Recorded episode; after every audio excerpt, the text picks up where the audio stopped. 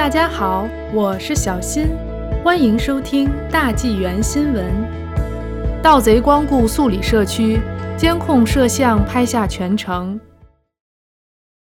近日，CTV 新闻获得一个视频，显示一男一女走进素里 Guilford 附近的一处房产，五分钟后乘坐一辆等候的车辆离开。素里奇警正在寻求公众的帮助来确认这两人的身份。警方认为他们是一起催化转换器盗窃案的嫌疑人。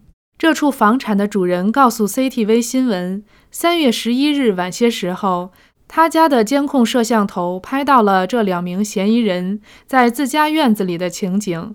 后来他发现他房车的催化转换器不见了。从不同角度拍摄的视频显示，事发当时，一辆深色旧的 SUV 在附近转圈，然后在一条小街上等候。有人看到这对夫妇进入房子，大约五分钟后离开。这位女士的夹克里面好像藏有东西。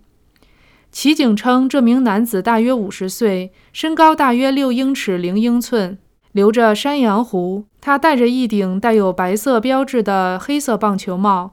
离开时，试图用衣服遮挡手里的电钻。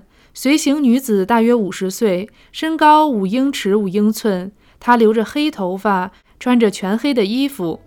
任何可提供相关信息的人，请致电素里奇警或阻止犯罪热线。